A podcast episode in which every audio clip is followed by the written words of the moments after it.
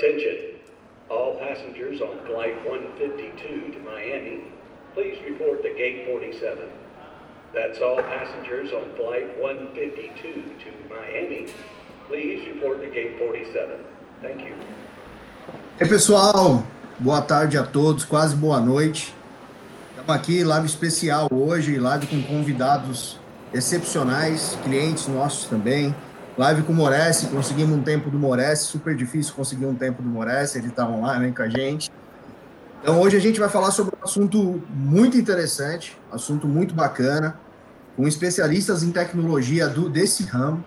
Vamos falar basicamente sobre aviação e o futuro da aviação, o futuro do mercado, Vamos, uh, depois do, dessa, dessa pandemia que estamos vivendo, essa crise sanitária que afeta todos nós, né? Então, isso é uma, é uma, uma situação que todo mundo está comentando. Pô, quando é que eu viajo? Pô, e minha, minha reunião de negócio fora? É... Quando que eu vou poder voltar?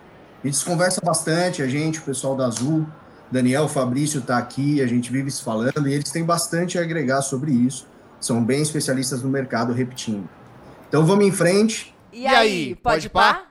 Atenção, senhores passageiros, com destino ao podcast da UPA.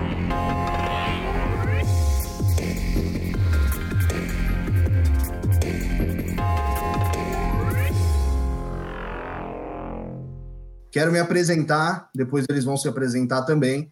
Eu sou Carlos Tabosa, sou da UPA e sou diretor de operações, toco alguns projetos digital dentro da companhia e vamos, vamos tocar o barco. O João até caiu aqui um pouquinho, já ele volta.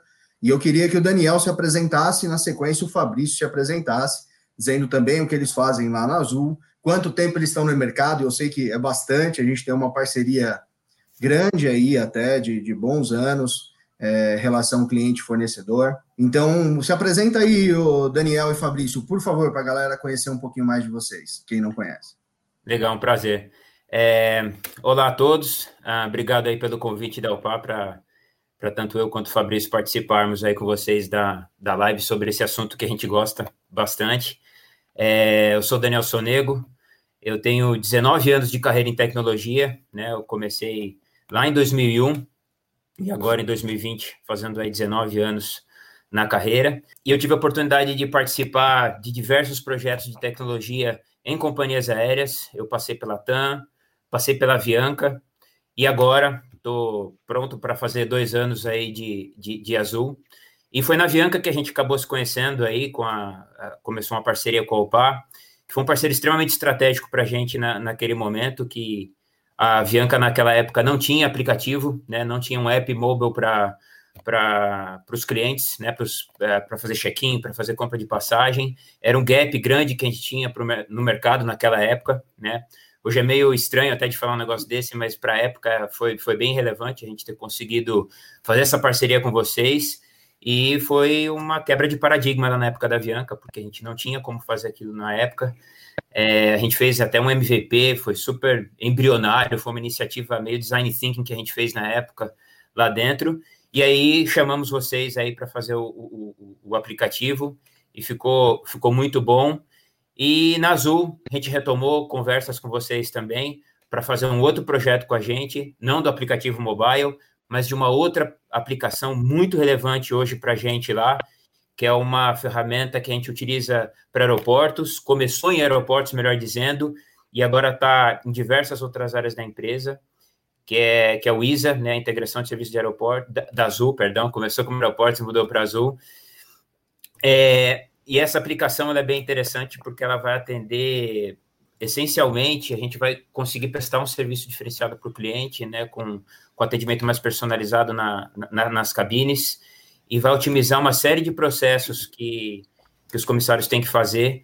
Hoje vai ser todo integrado com o nosso workflow interno da empresa, então é uma parceria muito legal que a gente começou com vocês.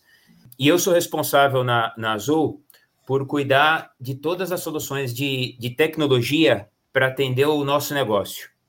E eu sou responsável é, por esta frente de trabalho em tecnologia para as áreas de aeroportos e de cargas. Então, são duas áreas extremamente tranquilas, é, não me dão trabalho quase nenhum. É, é, então a gente a gente tem bastante demanda, a gente tem uma atuação muito forte com, com essas duas áreas, né? Com a Zucargo, com o time de aeroportos. É, depois eu posso explicar um pouquinho mais o cenário que a gente que a gente estava, né?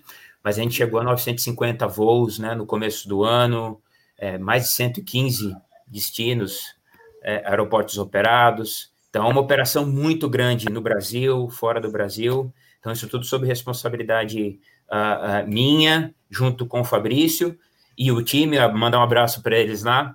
E junto com o time do Marcelo também, que não está presente aqui com a gente, que é responsável pela parte de cargas lá junto comigo, né? Enfatizando, relacionado, a, obviamente, à parceria com, é, de TI, né? Que a gente faz dentro da, da Azul. Legal demais. Legal, Daniel. É, ficou claro? A gente tem uma história, ficou, ficou bem claro, cara. Tem uma história legal aí, bastante conhecimento da área. Fabrício, fala um pouquinho a seu respeito. Como é que você se posiciona nisso tudo aí? Vocês têm um desafio, o Daniel falou, muito grande lá dentro da Azul, né? Aeroportos, cargo, enfim. É, é. Vamos ter bastante, bastante assunto para falar a respeito. Conta um pouquinho de você, por favor, Fabrício. Boa tarde, pessoal, tudo bem? É, meu nome é Fabrício Marques, eu, eu, sou coordenador de TI na Azul. Eu trabalho com o Daniel também no time, eu é, trabalhando basicamente com a, com a frente de aeroportos. É, eu também passei, é, eu estou há oito anos só na área de tecnologia, bem menos do que os 19 do Daniel, mas desses oito, quase sete foram na aviação. Então, eu comecei na Avianca em 2013, tive um curto período na Gol antes de ir para a Azul, e da, na Azul já estou há um pouco mais de três anos, estou desde 2017.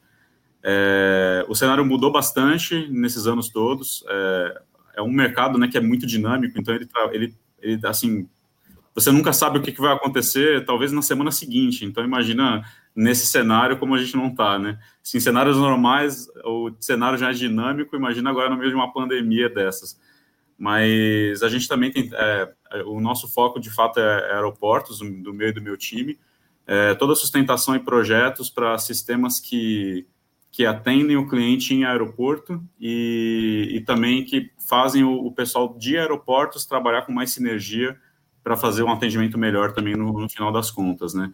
Então, tudo relacionado a, bagagem, a check-in, embarque, todo o, fluxo do cliente, de fato, dentro do aeroporto, é, é onde a gente atua, né, para fazer, para suportar como tecnologia, tá?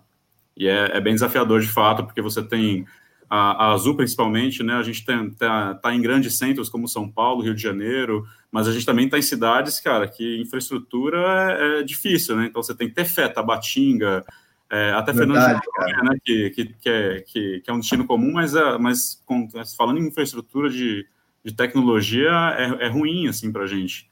Então, a gente tem que lidar com cenários bem complexos assim para poder a, atender de uma forma unificada né, o, o, a empresa. Verdade, cara. Legal. legal. Fala aí, João.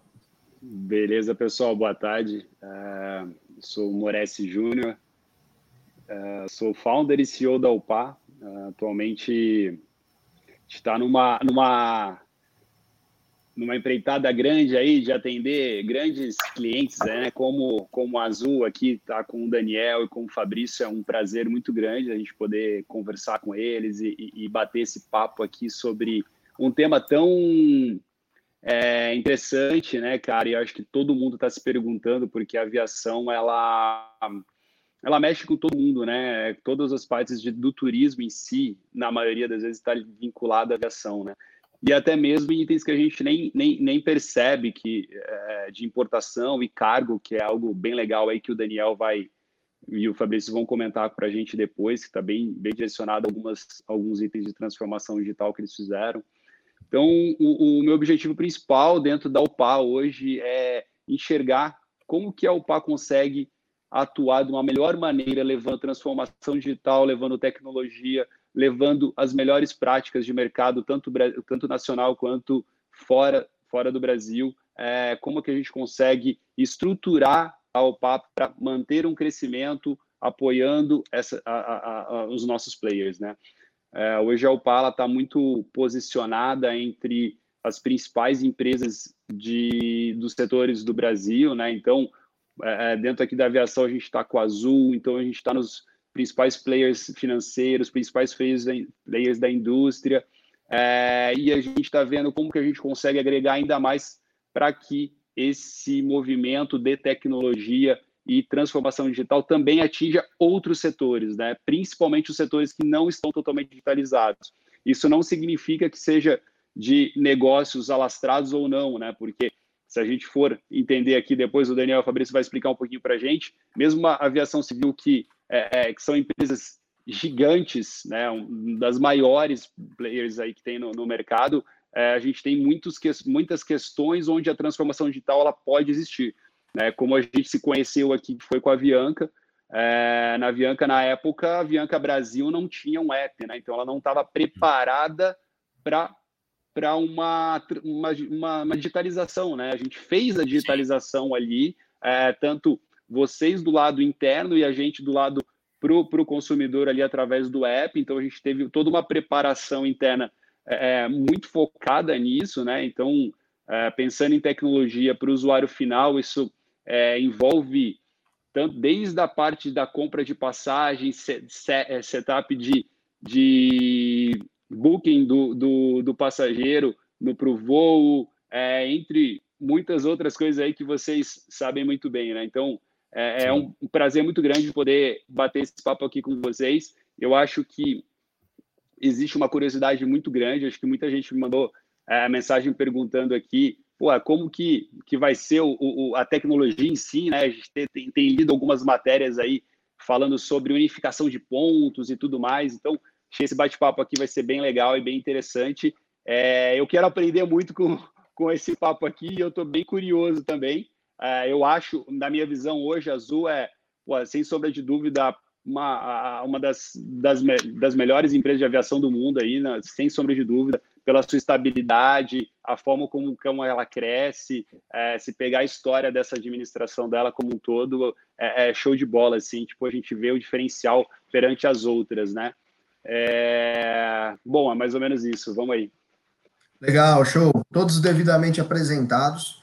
E eu já tenho duas perguntas iniciais aí. Uma descontraída um pouquinho, é uma iniciativa da Azul que eu acho show de bola. É uma iniciativa que eu preciso, eu preciso, mas aí, mas aí deixa eles falarem, deixa eles falarem que vocês vão entender o porquê eu preciso.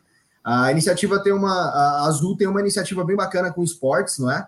Eu vi, por exemplo, é, o Sonego com a canoa voando, e vocês podem perceber que ele está bem sequinho aí no vídeo.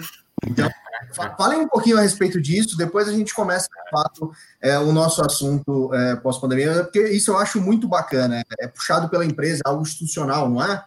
É, então, é, o, o, desafio azul. Muito legal, ele, muito legal. Ele, ele, foi. O Fabrício acho que tem até mais detalhes, porque ele também participou. Uh, mas ele começou com o nosso diretor de tecnologia, o Kleber, é, provendo, promovendo essa, essa questão do desafio do esporte, etc. E, e o ano passado uh, foi bem interessante porque eu sempre pratiquei esporte, etc., mas nunca com um foco de, um, de uma meta, né, é, como um desafio, melhor dizendo. É, faço karatê há muitos anos, uh, enfim, ati outras atividades, mas não como esporte, como desafio. E aí surgiu a oportunidade da canoa havaiana, que eu não conhecia, e é muito, muito legal mesmo.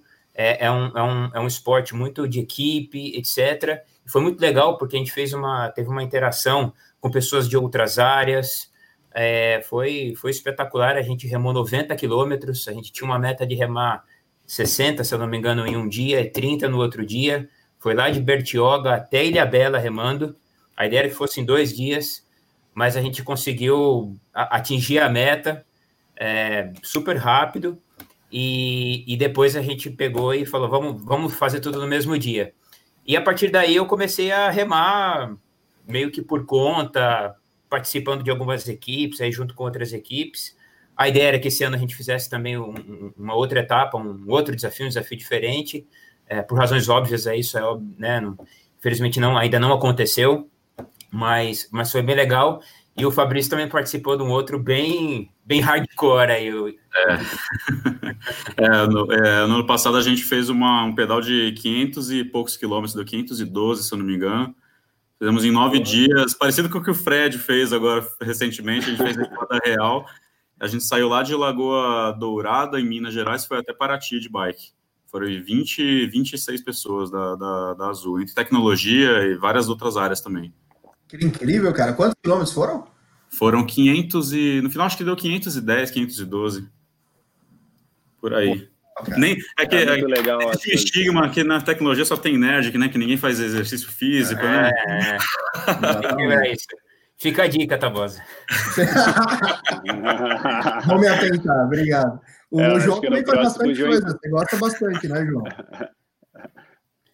Eu gosto, nessa, nessa quarentena aqui, acabei cortando algumas coisas, né? A gente acaba, putz, começando. No começo da quarentena, tava empolgado pra caramba, né? Tipo, sair um pouquinho para correr, fazendo exercício em casa, aceitando o desafio e não sei o quê.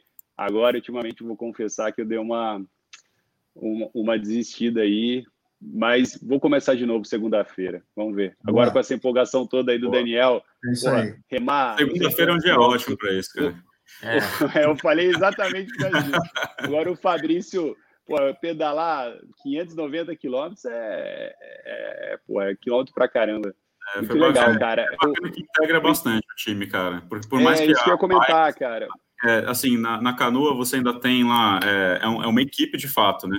Mas a bike, Sim. por mais que seja individualizada, assim, cada você faz o seu pedal, é, existe também aquele, aquele, aquele ditado de quem sai junto chega junto, que ninguém abandona o outro, então acaba criando uma coesão e bem legal, assim, um espírito de, de equipe muito bacana o também. o esporte é muito legal, né, cara? E você conseguir superar os limites, né, é algo bem interessante, né? Eu, é. quando, tempo, um tempinho atrás, uh, eu corri uma meia maratona, não estava treinado, nada, e de eu ter conseguido completar a, a, prova foi muito emocionante, assim, nem foi tempo legal nada, mas assim, eu ter completado, mesmo todo quebrado, o joelho arrebentado, é. tipo, foi é, é, bem emocionante você conseguir superar seus limites, né?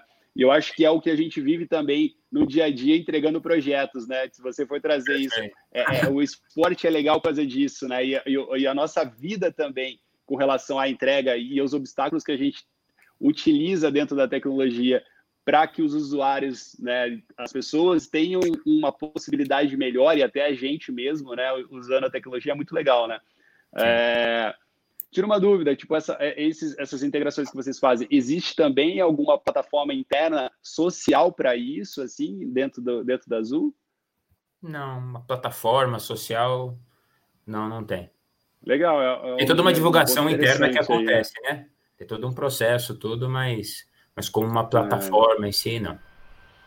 Legal, legal. Muito legal. E eu só puxei esse assunto porque, claro, isso tem muito. Tem um viés muito forte de equipe, né? Você juntar as pessoas Sim. fora do, do dia a dia do trabalho traz seu valor ali para entregar os projetos, para cumprir os desafios, cumprir os objetivos da empresa, né? E vocês têm, é, e nós, como, como estamos aqui falando e defendendo aqui tecnologia, claro, nós todos temos uma, um desafio muito grande no pós-pandemia.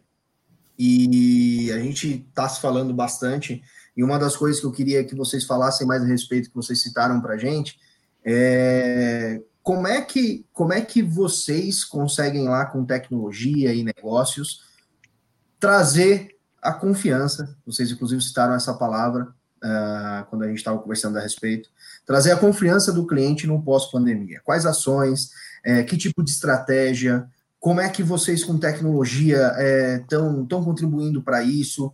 E aí a gente emenda o assunto aqui e a gente consegue falar da nossa parte também. É, pode falar um pouquinho, Daniel, a respeito de como a gente conseguir que o consumidor volte a ter confiança para voltar a comprar suas passagens aéreas, para voltar a voar nesse mundão todo aí. Não, legal, é uma, é uma ótima pergunta. É, eu, Fabrício e, e, diversas outras pessoas da Azul, a gente tem participado de bastante webinars, né, os eventos online aí que tem acontecido, da IATA, que, que é órgãos reguladores, né, ou, entre outros, é, de alguns fornecedores grandes da indústria. É, tem um evento bem interessante também da FTE, que é o Future Travel Experience, e, e é o assunto, né, que está todo mundo falando, tanto para os aeroportos, porque isso também é bastante importante para o aeroporto, né, e, e para as companhias aéreas. E então, assim, tem, tem diversas medidas que estão sendo tomadas, mas uh, assim como medir temperatura do, do, do, dos tripulantes, higienização da aeronave, muita coisa até já era feita, né? Mas é, passava meio que desapercebido. Então agora ficou um pouco mais evidente até dos procedimentos quão seguros são é, para quando a gente fala de aviação. E tem um vídeo bem legal que a gente vai passar aí no final, que eu acho que vai ficar bem claro isso. Mas assim, pensando em, em, em tecnologia, eu acho que o grande ponto aí é a tendência é, é, é, na verdade, a gente conseguir acelerar a tecnologia sendo a base para isso do autosserviço. É, ainda existe muito, muito cliente que vai até o balcão, que pega uma fila para fazer check-in, para despachar bagagem, é, por N motivos, né? Eu acho que o ponto não é nem discutir isso. E, e, e, é engraçado porque a gente viu agora, com, com essa situação toda, é, o advento do QR Code, né? Todo mundo agora conhece, né? Tinha pessoas que não conheciam. É, que, que, QR Code, né? E agora tá todo mundo, vê uma live lá do Gustavo Lima e tá lá o QR Code lá para você fazer a sua doação. É, e é um negócio que, para gente em tecnologia, isso é óbvio, assim, a gente já vê isso há anos. Mas é engraçado que para grande massa isso não era claro, né? Para a maioria das pessoas. E QR Code é o identificador, por exemplo, que a gente tem no nosso cartão de embarque do app. E, diga-se de passagem, o nosso aplicativo é, é, disparado melhor. Assim, não é porque eu trabalho na Azul, mas eu tive a oportunidade de já viajar por outras companhias, etc. Ele, ele tem serviços muito específicos, é uma qualidade, uma tecnologia de ponta. Depois o Fabrício até pode complementar, tem um pouco mais de interação lá com, com o time do Cris lá, que, que, trabalha com a gente lá, responsável também por essa parte do digital lá na Azul. É, então, assim, o autosserviço, ele é o que vai reter a interação do cliente com outras pessoas dentro do aeroporto. É, é tão simples quanto isso. Então, por exemplo, hoje de manhã a gente estava em, em Viracopos e a gente colocou um produto, hoje, por incrível que pareça, baita coincidência, de uma bancada digital touchless, que basicamente, se o cliente chegar com check-in dele feito já pelo aplicativo, já adicionou quantas bagagens ele vai despachar no aeroporto, ele só apresenta o QR Code e já sai as etiquetas de bagagem sem encostar em absolutamente nada. Que animal, cara. Em segundos. Ao passo que antigamente ele tinha que pegar lá no totem, no quiosque, ou mesmo que ele já tivesse feito em casa, tinha que ter toda uma interação, tá aqui minha bagagem, e faz, etc. E agora não. Ele pega, faz o, a impressão e o máximo que o tripulante nosso tem que fazer é faz um scanning, pesa e, e, e manda para esteira. Então a interação é, é, é, praticamente mínima. Vocês vão ver esse processo também no, é, é no vídeo. E hoje foi o, Daniel, bem... o lançamento que a gente colocou. Então, assim, autosserviço é o, é, o, é, o, é o que vai mandar agora. Então, assim, às vezes a gente fala, biometria, tem um monte de outras coisas que a gente pode explorar. É óbvio que sim. Mas vamos explorar primeiro o QR Code. Cara, bem legal esse ponto que você comentou da bagagem, né? Que assim são quebras de paradigmas que aconteciam, principalmente aqui no, no Brasil, né? Porque é, é a aviação ela é um, um, órgão muito seguro, né? Muito regulamentado. Então, é, principalmente aqui no Brasil, né? É, então você tem limitações, claro, até muito, muita, muita questão para você comprovar que a pessoa é ela mesma, né? Para não ter nenhuma questão de fraude e, e, outras questões, né? Que no Brasil é, é porra, na mesma questão financeira, é o que mais tem, é um dos mercados mais complexos do, do mundo aí com relação a isso, né, devido à fraude, né. Mas isso daí eu já, que você comentou agora já, já é um movimento que é uma, uma aceleração que vem da pandemia, né? Então, assim, você, você já estão implantando um sistema que fora já existe, né? Você já em alguns aeroportos do, do fora do, do Brasil você consegue você pesar a tua mala, pegar a etiqueta e colocar numa esteira, né? No máximo que você tem uma pessoa te ajudando a empurrar ali para rodar, né? Uhum. É, mas mas é, é interessante ver que para voos domésticos dentro do Brasil já está tendo essa, essa questão né, da, da, da aceleração. É, um ponto que você falou que é bem legal do QR Code. É, o que, que, você, o que, que vocês estão, não sei se vocês podem falar, né? Mas assim, além do, do QR Code ali, ele, ele entrar como bilhete, a gente tem alguma outra interação do, do, do QR Code, por exemplo, é, eu, eu, eu, fiz o meu check-in, eu já bato ele na bagagem e eu já consigo é, é, fazer o embarque com ele diretamente só usando o QR Code. Então, esse processo como um todo, é ele vai ser possível, né? Só usando o QR Code. é, o, nosso, o nosso objetivo é que o cliente literalmente faça de, o processo de ponta a ponta pelo aplicativo, ponto final. Então, é, fez, fez, a compra, fez o check-in, recebe as notificações, faz lá a impressão da etiqueta, como eu comentei, faz o despacho da bagagem, super rápido, vai lá pro, pro passa pelos procedimentos do aeroporto, vai para o gate, apresenta o cartão de embarque, óbvio, tem que fazer uma autenticação ali com o documento e acabou. Não precisa pegar fila, não precisa pegar nada disso. E é por isso que eu estou brincando com a história do QR Code, porque a gente de fato tem que popularizar isso. E por incrível que pareça, as lives estão ajudando, porque eu queria muito ir aqui na padaria perto de casa e poder pagar com Mercado Pago da vida ou qualquer outro recurso de é, com QR Code e não tem. Assim, não é todo lugar Perfeito. que tem. E tem muitos lugares é interessante que, que então... se você for pensar, o movimento que na China já existe há, há uns cinco anos, mais ou menos, né? Eles saíram do, do dinheiro em papel direto para o QR Code de aplicativo, é né, cara? Nem teve o plástico, né? De uma forma geral. Então, essa, eu acho que esse é o grande movimento de. De novo, já existia muita coisa, mas agora é a hora de falar: olha, isso tem valor. Não é só o valor de, ah, é prático, não é só prático, é Sim. mais seguro é, então, e a questão do autosserviço, ela já estava norteando grande parte dos trabalhos das companhias aéreas, não só da Azul, assim, por bastante tempo, mas a proporção que isso tomou depois que, que estourou a pandemia, isso aí foi, é, foi decisivo, foi, assim, game-changing mesmo para continuar operando, né? As pessoas não querem mais pegar uma fila, não querem mais falar com um agente de aeroporto, elas não querem mais tocar numa tela de quiosque. Então, assim, quanto mais a gente conseguir deixar isso fluido e ela conseguir fazer tudo sozinha, melhor. Né? E aí a ideia é a gente conseguir tentar estimular essas pessoas a aprenderem também a passar por isso sozinhas, né? Tem muita gente que é a primeira vez que viaja, né? Tem gente que também... Às vezes tem a pessoa que até gosta de imprimir o boarding pass, né? ficar com papel na mão, né? por, por algum tipo de segurança, não sei, talvez. Mas, mas a gente viu que, de fato, isso, isso estourou, é, veio... Foi muito impulsionado, sim, de fato, pela pandemia, essa, esse tipo de abordagem, né? É, a transformação digital que a pandemia proporcionou para o mundo, ela é mensurável. É um caminho sem né? volta também, né? É, é e, e, muita coisa, vale a gente ressaltar que muita coisa a gente já estava fazendo desde o ano passado, assim, independente da questão, não tinha como prever uma pandemia eu... dessa, e é o que a gente tem falado bastante, acelerou muito.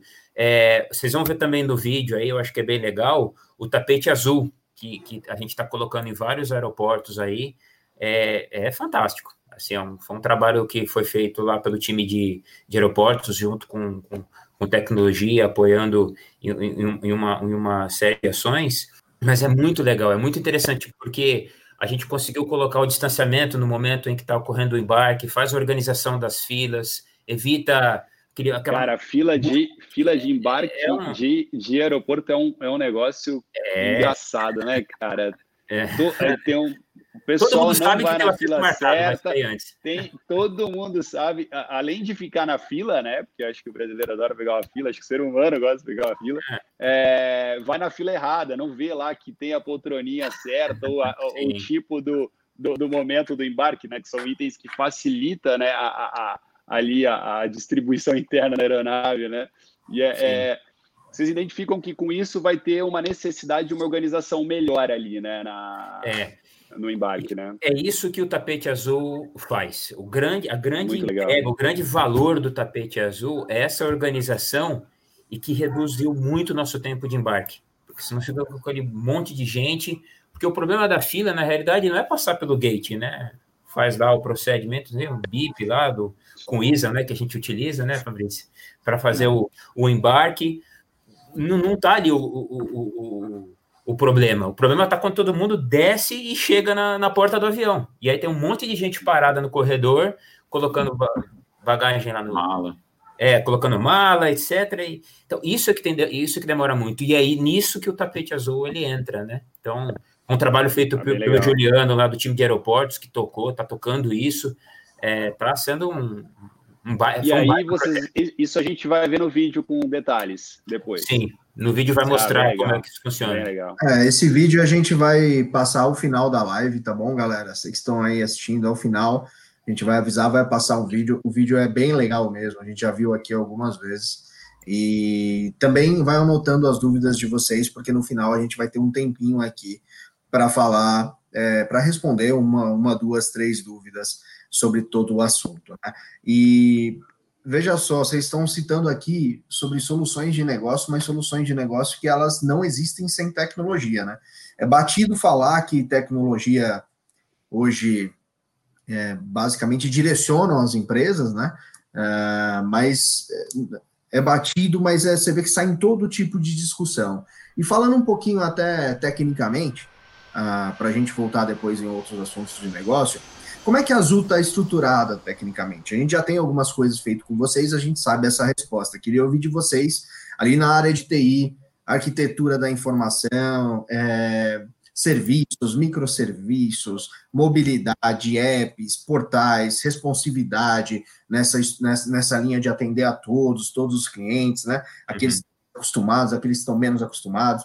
Como é que a Azul está estruturado tecnicamente? Como é que vocês conduzem lá a área de tecnologia junto com o time de vocês. Legal. O vou deixar também, né? Interessante. Sim, claro. Vou deixar para o Fabrício colocar mais os pontos mais técnicos, que ele está tá bastante engajado aí com, com os projetos que ele está tocando, mas um, um, um, ponto assim que vem até antes é, em relação à arquitetura, aos frameworks, etc., é que o nosso time de TI hoje, ele, eu, eu, eu tenho tranquilidade de dizer que ele é uma, é uma fortaleza, assim, é, é, é um time extremamente unido. A gente tem time de arquitetura, é, time de infraestrutura, time de segurança da informação, outras gerências de solução de negócios, time de governança, é, time de monitoração 24 por 7, olhando cada sistema, tudo como é que está funcionando, se teve algum problema. Então, todos os nossos sistemas core estão sendo todos monitorados para a gente poder tomar uma atuação, ter uma atuação rápida. Então, é uma, é uma equipe espetacular que tem feito um trabalho exemplar aí, não é à toa que a Azul, 10 anos no mercado, é, chegou aonde está, muito por conta da, da, do trabalho de tecnologia que foi feito por esse time todo. Então, é, de fato, tem toda uma sinergia né, com, com, com essas equipes todas. E aí eu vou deixar para o Fabrício explicar um pouco mais tecnicamente os, as principais é, estruturas que a gente tem, como é que a gente funciona, tá? É, assim, falando. Só, desculpa, só fazer um adendo aqui, é. fazer uma, um, um, uma parada engraçada, né? Para quem gosta de tirar foto do céu de São Paulo, quando chega esse horário, já deixei programado aqui, não precisa sair da live, não, ó. Dá para ver ali tudo. É. falando de céu, né? Estamos aqui falando de aviação. Manda bala, Fabrício. Essa de brigadeiro, né? o... Então, a gente, assim, falando na TI como um todo, há, uns anos, é, de uns três anos para cá, o time de arquitetura lá começou a fazer de fato uma transformação na TI. É, a gente sempre, nós temos, cara, nós temos assim muitos, muitos sistemas que controlam de fato a operação. Então você tem um sistema muito core para controlar tudo de passageiros. Você tem um outro sistema que também é muito core para controlar a movimentação de aeronaves, então, para a gente conseguir é, é, alimentar esses caras de forma dinâmica e também receber informações deles para as diversas aplicações que a gente tem, a gente chegou num ponto onde estava tendo muita, assim, falando mais tecnicamente, você está arrebentando muito de web service, é, fazendo muita requisição, indo muito em banco, e a gente começou a sentir que isso estava começando a pesar a infra, né? Começar a pesar de fato a, a, a complexidade. É, você já começou você já começa a, a, a, a, sair um pouco assim do que do aceitável até para performance às vezes, né? Você começa a perder um pouco de controle do que, que integra com o que, porque tem muita coisa pendurada. É, e aí o time de arquitetura trouxe uma, uma nova abordagem da gente olhar isso. A gente começou a migrar muita coisa para uma cloud e começou a trabalhar com o conceito de middlers. Então a gente está tá já há uns três anos tentando transformar essa essa nossa arquitetura numa coisa orientada a eventos. Então, em vez de a gente ficar lá consumindo um banco, em vez de a gente ficar lá consumindo web services, a gente está recebendo essas coisas proativamente em diversos sistemas, porque, assim, quem, quem vê o mercado, assim, é, quem acompanha a história da aviação, você vê que os sistemas são muito os sistemas são muito legais. É, é praticamente, cara, é, é praticamente olhar para um banco, cara. Se você olha para um banco, você vê muito sistema em COBOL ainda, muita coisa é, é, sim, é, é muito é, é, antigo, mas é seguro, né? Então elas acabam usando. Então você vê ainda assim a, a aviação toda. Oi. Não, assim, você vê a aviação. Cara, existe uma diferença entre, entre a Azul para passageiro, né, dos voos domésticos, para Azul Cargo, diferença... sistemicamente existe essa sim, diferença? É, assim, obviamente a operação, o controle de movimentação de aeronaves é o mesmo, porque a aeronave que leva carga também leva passageiros, né, com algumas exceções, mas, mas sim, os, os sistemas são, são bem segregados quanto a isso. Mas assim, você, a gente para conseguir inovar de fato no mercado desses, a gente tem que estar tá sempre pensando em formas de usar esses sistemas da eh, esses sistemas core que a gente tem da melhor forma de desenvolver aplicações em cima deles, porque como são aplicações muito é, são produtos feitos para uma escala mundial normalmente, você não consegue inovar tanto dependendo unicamente deles, né? Você é, é um produto que vai atender, cara, é, 90% das companhias aéreas do mundo. Então você não pode esperar um roadmap pensando na, na, na inovação para o seu negócio. Então a gente está sempre indo atrás e desenvolvendo coisa em cima disso. Então a gente começou a, a, a orientar essa arquitetura para eventos, a gente começou a receber. É, a gente recentemente, na, nas, é, desde o início do ano, na verdade, a gente já vem fazendo um piloto, mas agora na semana passada a gente abriu para todos os clientes do aplicativo também receberem informações de tracking de bagagem no aplicativo. Então você vê quando você despachou a sua bagagem, legal, você vê quando a sua bagagem foi carregada na aeronave, é, quando ela foi restituída numa esteira para você receber de volta. E eu fico imaginando se não fosse com o evento, como é que a gente ia fazer para receber essa informação de forma rápida e colocar no aplicativo do cara em dois tempos. Fica batendo é, em API, né? O tempo exatamente. inteiro. Então, assim, para a gente foi, foi crucial esse tipo de abordagem para a gente conseguir também oferecer um serviço desse nível para um cliente. Né? Cara, que legal. Isso daí, então, a pessoa vai, vai conseguir rastrear desde o aeroporto que ela está, até se ela tiver, por exemplo, duas escalas, ela vai conseguir identificar que a, que a bagagem dela está naquele aeroporto mesmo quando ela chegou, Isso. quando ela desembarcou. Ela... Pô, bem legal. É, gente, também, é... se, também se extraviar, já fica sabendo na hora também, né? É, então, esse foi um grande ponto de discussão, inclusive, que se a mensagem demora para chegar no aplicativo do cliente, como é que o cara vai saber se ele embarcou mesmo ou não? Se ele já está acostumado com aquele tipo de, de dinâmica, né? Sim. É, mas sim, a gente tra... É, ele recebe todas as vezes que a mala é carregada no avião. Então, se você tem duas conexões, você vai receber duas de carregamento. É isso aí. Ah, Muito bom, cara. Ah, entendi. Então, perfeito. Pode falar, pode falar, João. Não, entendi. Então, assim, para quem está tá ouvindo aí, está curioso para saber essa questão da rastreabilidade da bagagem, vocês vão enviar um evento, ou seja, né? Tipo, ah, sua mala deu entrada aqui do aeroporto X. Quando ela, quando ela desembarcar no aeroporto Y, é, ela vai receber uma mensagem também, e aí com isso ela já tem a, a confirmação se a bagagem dela chegou ou não, né? Isso. Pô, é bem legal. Aí não tem aquela, pô, aquele momento de, de ansiedade na esteira ali, né? Tensão, né? Veio ou não, né? Tipo, demora um pouquinho. Legal, cara, boa. Muito, Bacana. muito legal, cara. Parabéns aí por isso. Acho que isso deve ajudar muita gente e a maioria das pessoas tem essa dor, né? Eu acho que a, aviação tem essa dor de uma forma geral, né? A questão da bagagem em si. Sim, vamos falar um pouquinho a respeito de cargas. É, é, um, é, um, é um negócio também realizado pela Azul. E assim, viagens elas até pararam de acontecer, boa, muita redução por conta da pandemia. Agora, cargas devem ter continuado, não? Como é que ficou esse, esse movimento a respeito de cargas? E o que, que vocês veem para cargas também? Que tipo de ação vocês estão vendo no pós-pandemia?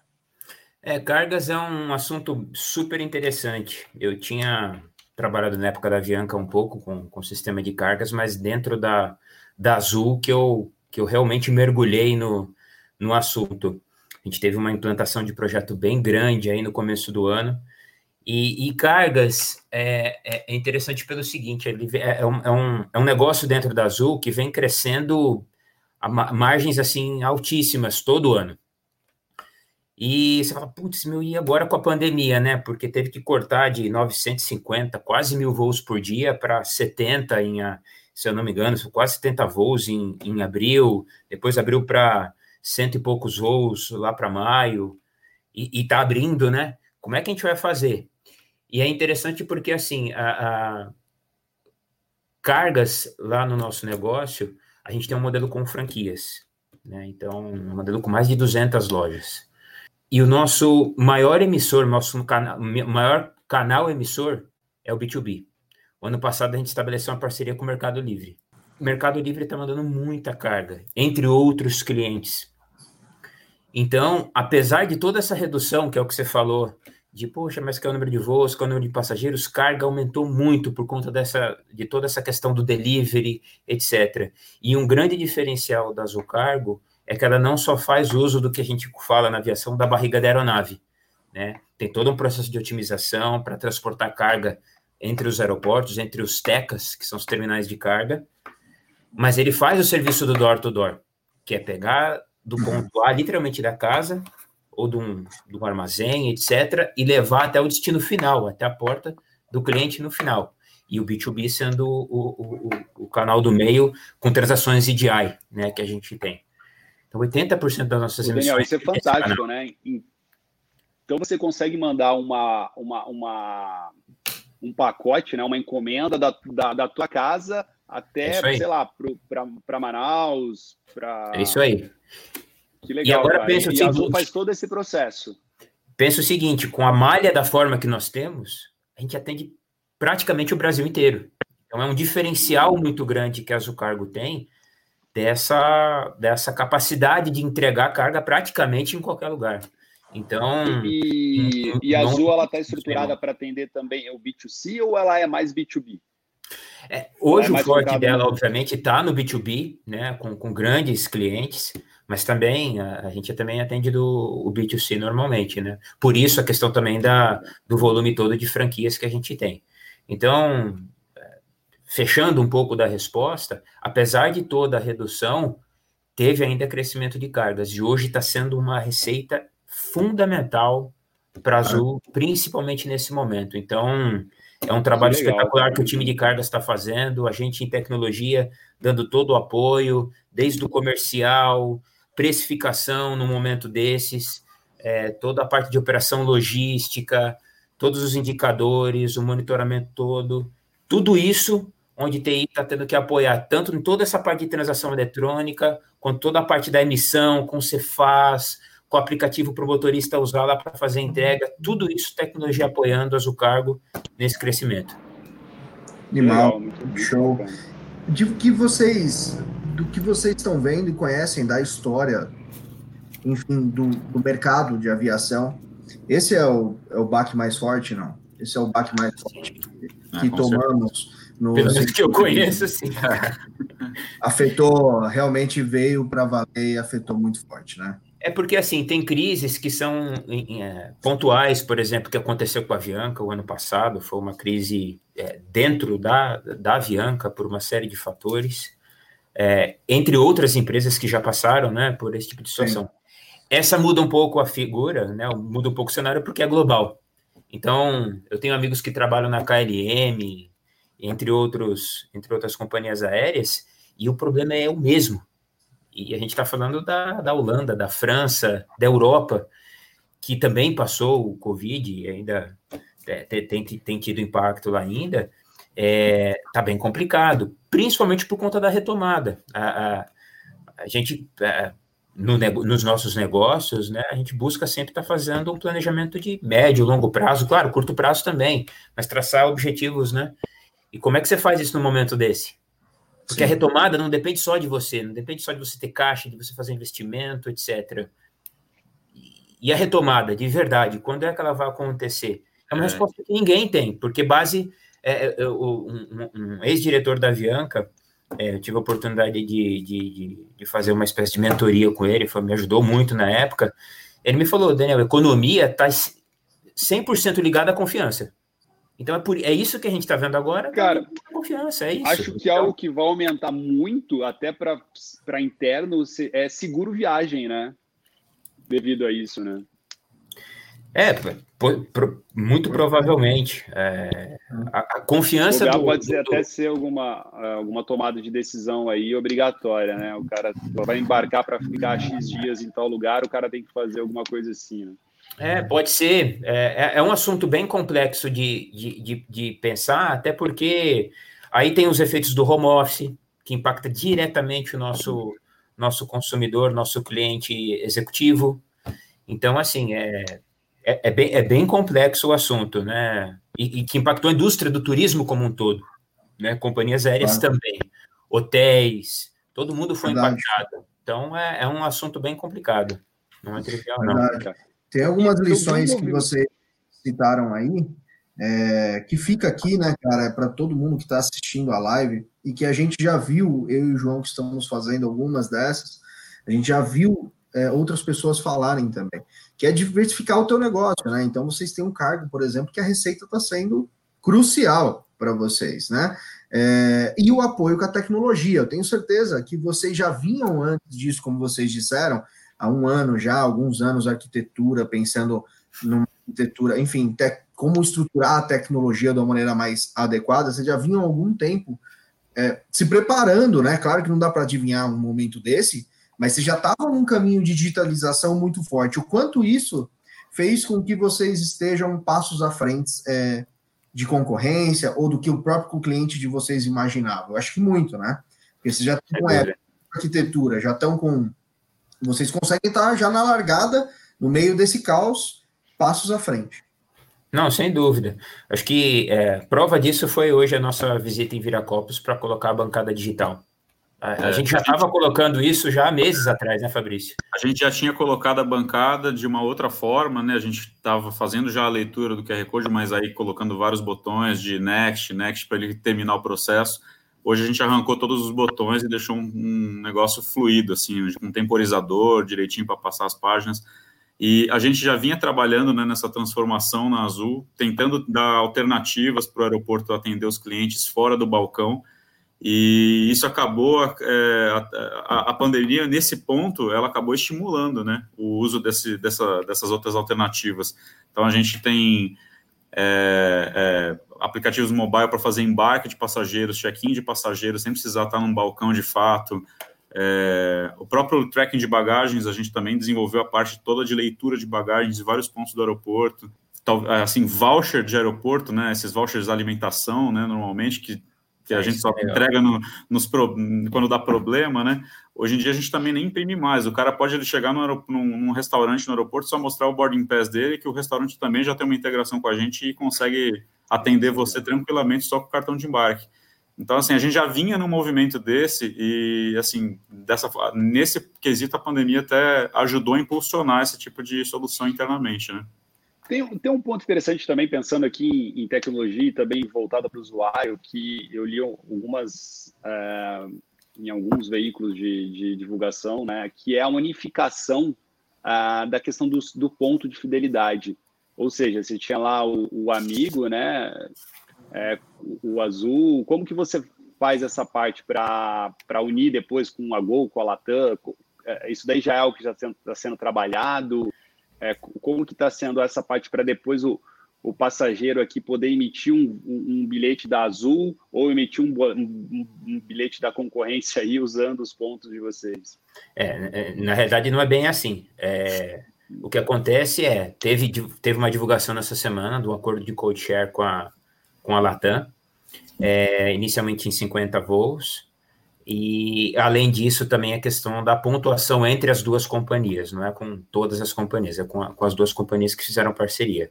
E só para, bem de forma bem resumida, bem até, acho que bem didática, é, esse conceito de, de pontuação, é, basicamente você tem parcerias não aéreas, que são os clubes, etc., né, dentro da companhia aérea, você tem as parcerias não aéreas, em que você transforma os pontos em créditos né, com seus parceiros, e você tem as parcerias aéreas, que no caso vai ser mais uma que a gente vai, vai, vai colocar, que é. Na verdade, eu não tenho certeza se a gente tem outras parcerias, mas no caso com a Latam, é muito parecido com o que a gente fez na época, por exemplo, da Avianca na entrada da Star Alliance, que eu acho que é a última companhia aérea que entrou na Star Alliance, nessa época estava na Avianca. Mas, essencialmente, a gente garantir que seja possível fazer a consulta de pontos. Então, quando eu colocar um.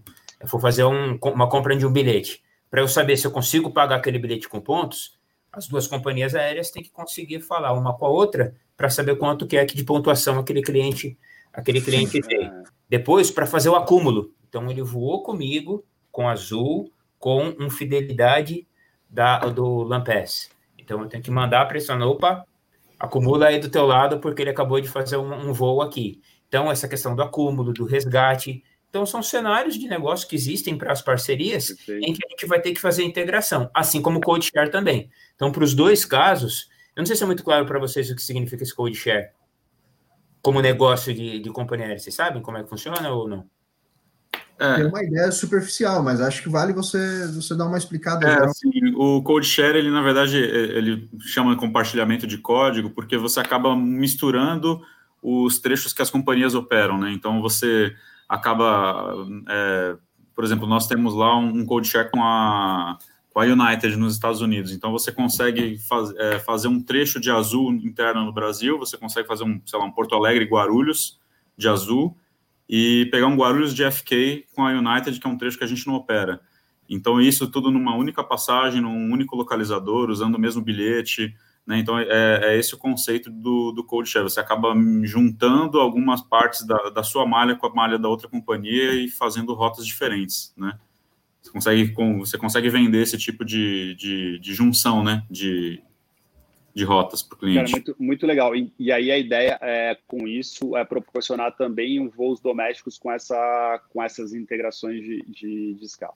É, são isso já existia antes? Já tinha algumas aqui? É, assim, no mercado doméstico a gente já via, por exemplo, a Gol já tinha com a Passaredo, é, um codeshare, né? Então, você, você, é, é, uma prática até comum no mercado. Muito comum. É principalmente quando você, por exemplo, viaja para outros países e para você ser mais atrativo, você faz parcerias com, com companhias aéreas locais para você fazer com que o seu passageiro possa voar do ponto A até o B, que está mais distante, que você não consegue operar, você faz essa parceria para poder ficar é, uma experiência mais é, fácil para o cliente poder consumir né, o, o produto. Então fica atrativo para os dois lados, né? Para as companhias aéreas que conseguem ofertar de fato esses voos através das outras, das outras companhias aéreas e para o passageiro, né? Para o cliente também que consegue é, num, num bilhete só, consegue é, fazer os, o, as duas compras. Né? Pô, legal, cara, animal, deu para entender sim. A gente está está abrindo agora para quem todo mundo que está assistindo, mandem suas perguntas, tá bom? A gente vai selecionar algumas aqui. Estamos indo para a reta final da nossa live. O papo é bom, pô, dá para ficar muito tempo aqui. É, é, muito assunto mesmo. Então mandem suas dúvidas, podem mandar, que aí a produção seleciona aqui algumas para a gente. De qualquer forma, já chegou uma dúvida muito boa aqui da Giovana, se eu não estou enganado, é, para falar um pouquinho a respeito de internet na aeronave, né? Então, esse é um assunto também que é em mesa de bar, né? Todo mundo fala a respeito disso. Pô, queria acessar minhas redes sociais. Pô, queria, queria, enfim. Como é que vocês veem isso? E já colocando vocês contra a parede aí, como é que estamos com relação a isso? é, o Wi-Fi é, um, é, um, é uma tecnologia, no caso, para as aeronaves, que já tem há bastante tempo na realidade. O ponto todo é como é que você consegue garantir a cobertura do sinal é, na, nas regiões. Então, tem a questão dos satélites, tem vários parceiros, não existe um parceiro só que provê esse tipo de serviço.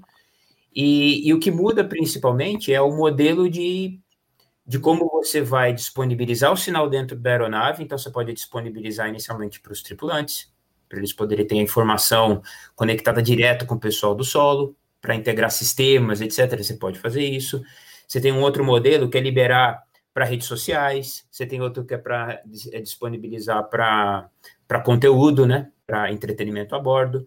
Então, assim, é, no final das contas, é um recurso que já existe há bastante tempo. A questão toda é parceiros para a gente poder colocar dentro da a, a, tecnologia nas aeronaves, porque também não é só pegar, espetar uma antena e sai voando, né? Tem todo um processo de homologação extremamente complexo, que eu também não conheço em detalhes, tá? Mas, a grosso modo, é assim que funciona a tecnologia do Wi-Fi para os aviões. É, e sim, existe um projeto né, dentro da Azul para andar com isso. E vamos ver como é que fica também, obviamente, depois da questão da pandemia, como é que vai ficar o planejamento disso. Mas já era um ponto que a gente já estava já tava olhando. É, isso estava bem ligado também com a renovação da frota, né? A gente estava recebendo vários Embraers novos, Exatamente. eles já estavam vindo de fábrica com isso instalado, mas a gente teve que dar uma, uma parada agora, então a gente não sabe muito bem como vai ficar. É, a tecnologia já existe, né? É muito mais agora identificar o investimento necessário para para viabilizar né? isso dentro do para é. isso para os passageiros. Investimento está sendo uma palavra bem bem, bem complicada. Né? Como vocês Até porque a maioria desses serviços Fala aí, João, pode né? falar, pode falar. É. É, assim, para o passageiro? Maioria, Isso, para o passageiro, é. É, para fazer uma você coisa... faz internet mesmo, né? Não é. Wi-Fi. O Wi-Fi é como o Daniel comentou, né? O Wi-Fi ele pode estar ali com um serviço de, de bordo para você assistir um vídeo, alguma coisa assim. Mas é. a internet, né? Para você usar ali um WhatsApp, para você mandar um e-mail, né? É, isso. É, isso daí os você... 320 eles já têm um esquema de Wi-Fi interno de uma rede local onde você vê conteúdo via streaming, né? Num aplicativo também do Azul Play. Mas de fato, para você prover internet a bordo, é, é, muito difícil você prover um serviço desse sem repassar uma parte do custo para o passageiro, porque é, acaba sendo muito caro para a companhia também. É um, a, infelizmente é um negócio ingrato, né? São custos em dólar, o, o dólar está barato agora, então a gente está nadando de braçada, né? Porque está muito fácil, né? Mas é, é, custo em dólar, é, margens muito pequenas para as companhias, qualquer soluço é, que dá no dólar atrapalha grande parte do planejamento financeiro de uma companhia aérea. Então, é, esse tipo de serviço é um, é um, serviço bem legal que ajudaria, inclusive, a gente, né, com, com o nosso ISA Crew, né, Carlos Tabosa, dentro das aeronaves. Mas é, é, a gente acaba, assim, sobre planejamento de futuro, a gente também não sabe muito bem como vai, vai ficar, principalmente para a Azul, assim, a gente não tem muita, muita informação. E os parceiros, os parceiros que eu comentei, João, é, são justamente esses, né? O Wi-Fi é que você falou, isso aí. Os parceiros são justamente os, os que, que, que é, fornecem o sinal de internet para que você possa usar de fato internet dentro, do, dentro da aeronave, né? Para o cliente. Então, é, esses parceiros é que, que a gente tem que avaliar, tem, uma, tem, tem todo um procedimento para a gente fazer, né? Vamos para a próxima aí, Tabosa. Qual que, que você tem aí? Vamos, deixa eu ver. O Renato perguntou se o Daniel vai remar amanhã. Verdade, eu vi essa pergunta. Ah, boa pergunta, hein? Nós temos uma pergunta aqui a respeito de torres de controle remoto. É assim, Fernanda Chinaga. Um outro ponto interessante que a crise do Covid nos faz pensar é torres de controle remoto. Isso também reduz custo? A empresa consegue monitorar remotamente o aeroporto? Como enxergam essa evolução? Então, aí depende do, da questão torre torre de controle, né? O que a gente tem hoje, e é assim, é um trabalho espetacular que está sendo feito lá também, junto com o, o, o, time de solução de negócios lá do, do Davidson, que trabalha junto com a gente, é, em relação ao CCO, que é o Centro de, de Controle de Operações. Uh, nesse caso, por conta da pandemia, o, o, nosso, o nosso CCO ele fica lá em Barueri, junto com os outros andares administrativos. E fechou, né? O, o, o, prédio não podia, né? Por, por conta da por questões da pandemia. E muito rapidamente, junto também com o time de infraestrutura que é, desde o ano passado já estava colocando ferramentas para de trabalho colaborativo. A gente usa Microsoft Teams lá e, e isso viabilizou comunicação, e-learning, uma série de coisas, inclusive o CCO poder também trabalhar remoto. Então, toda a comunicação é feita utilizando os recursos que TI já tinha colocado já também desde o ano passado. Então, é, a gente conseguiu antecipar, né? Foi mais uma das ações aí que TI conseguiu antecipar. E por conta disso, o pessoal que faz o despacho de voo, os controles, etc., também conseguiram trabalhar remoto. Então, foi, um, foi, foi uma ação bem interessante que a gente conseguiu fazer dentro da questão do controle de operações, que tradicionalmente é aquela sala com milhares de painéis, né, bastante gente falando dos voos o tempo inteiro, e realmente assim, né, tem, óbvio, a tecnologia ajudando, mas tradicionalmente ela tem um pouco desse, desse modelo. E tá todo, eu não sei como está exatamente agora, né, mas, mas por conta da pandemia ele teve, foi obrigatoriamente tra trabalhando remoto. Assim como o home office que a gente está fazendo já tem, tem três meses. Muito legal. Legal. É, temos mais uma pergunta aqui, a última selecionada. É, Felipe Fernandes. Quais vão ser os legados positivos que a pandemia vai deixar nas companhias aéreas? E aí, dá para a gente escorrer sobre isso? Pergunta ótima. Eu, eu, eu acho que a gente sempre falou do. Eu, eu tive a oportunidade de passar por, pelo, pelo mercado do varejo também, né? Que era a questão do omnichannel, etc. Cliente em primeiro lugar. Agora, de verdade, é o cliente em primeiro lugar. De, verdade, agora é o cliente em primeiro lugar, porque é o que eu falei da confiança, etc. Mas agora é a saúde dele que está em primeiro lugar. por mais que já estivesse segurança de voo, etc., e quando você de fato coloca ele em primeiro lugar, opa, bancada touchless. Opa, tracking de bagagens. Opa, contingência, vamos colocar digital, autosserviço. está pensando em quem? É o cliente. Então, de verdade, agora, acho que para mim, pelo menos a minha opinião, tá? É, eu acho que a gente, nesse caso, está vendo o cliente de verdade em primeiro lugar. É o principal legado que eu, que eu pelo menos, É o cliente levo. realmente no centro, né? A atenção de verdade. para ele desde a parte de soluções, né? Para você facilitar, tanto também pensando na parte da saúde, né? Então, é. acho que nunca houve um movimento que você tivesse que vincular tão fortemente essas duas questões, né? Você é. atender ali com mobile first, com omnichannel, com é, ligado também à necessidade de você ter o mínimo contato ou exposição, Sim. ou você não ter uma possibilidade de transmissão de um, de um, de um vírus, de uma bactéria, né? Obviamente que o autosserviço, que é o que a gente vinha falando, ele, ele, ele vai ajudar muitas companhias aéreas, no nosso caso aqui, a Azul, na redução de custos. Isso é óbvio, né?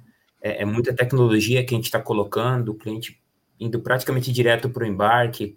É, mas de verdade, é, é, é, o maior beneficiado disso é, é, é o cliente que está tendo a experiência 100% digital e fazendo o que ele conseguia fazer antes de uma forma mais rápida, mais segura do que já era. Então, não é o customer centricity marqueteiro, é, é, é, realmente na prática. É, e assim, hoje em dia, é uma percepção do cliente, vai ser uma percepção do cliente essa retomada, o quanto a empresa isso vale para todos os projetos que a gente faz também na OPA. A gente trabalha muito com digitalização de vários negócios, não só em companhias aéreas, em financeiros, seguros, em, em varejo, e todos os projetos já têm um quê, já tem um quê para passar a segurança da saúde uh, eh, para o cliente. Então, esse vai ser um valor muito percebido pelo cliente daqui em diante. O que, que essa companhia valoriza, como essa companhia valoriza a minha saúde, né? Afinal, é, infelizmente morrem muitas pessoas e já morreram muitas pessoas. Ó, já estamos indo para o encerramento. É, queria agradecer vocês, foi 10, o papo foi show. Todo mundo participou, todo mundo contribuiu.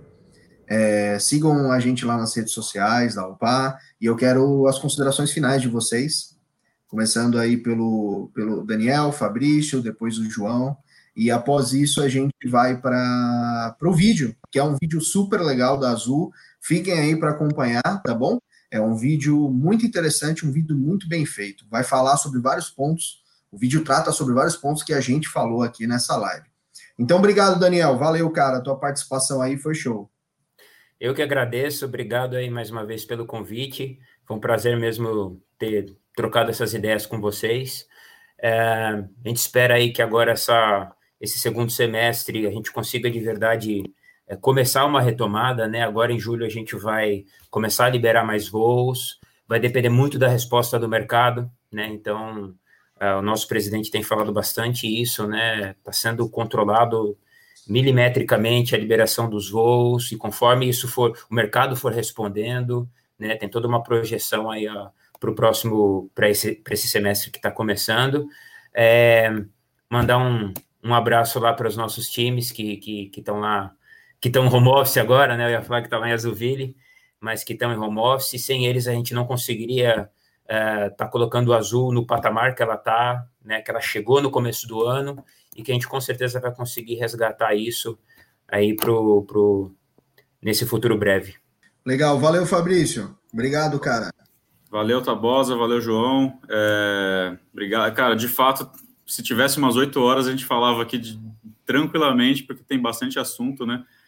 É, a gente espera que de fato as coisas voltem ao normal, né, ao novo normal, como dizem agora, né, o mais cedo possível. E assim, do nosso lado, a gente tem muita novidade, muita coisa bacana para fazer nos próximos meses.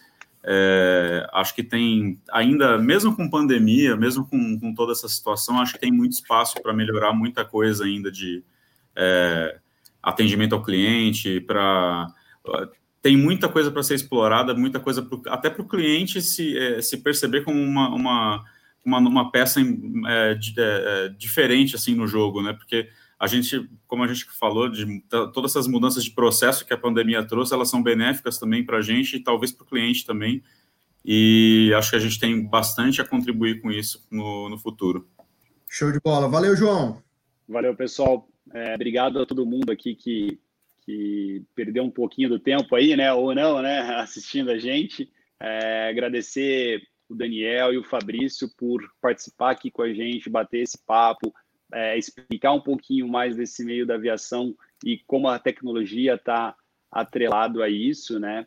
É, o que a gente pode ver nisso é uma forte, uma força muito grande da Azul pensando na saúde mesmo do, dos seus passageiros e dos seus clientes e ao mesmo tempo como ela está fazendo para acelerar essa forma de tecnologia, né? Então a gente vê que realmente não tem como ficar sem tecnologia e a Azul ela realmente está partindo desse ponto, inovando, implementando situações, igual vocês comentaram que estavam ontem em Viracopos fazendo isso, é, é, e, e, é muito legal a gente estar tá participando com vocês desse processo.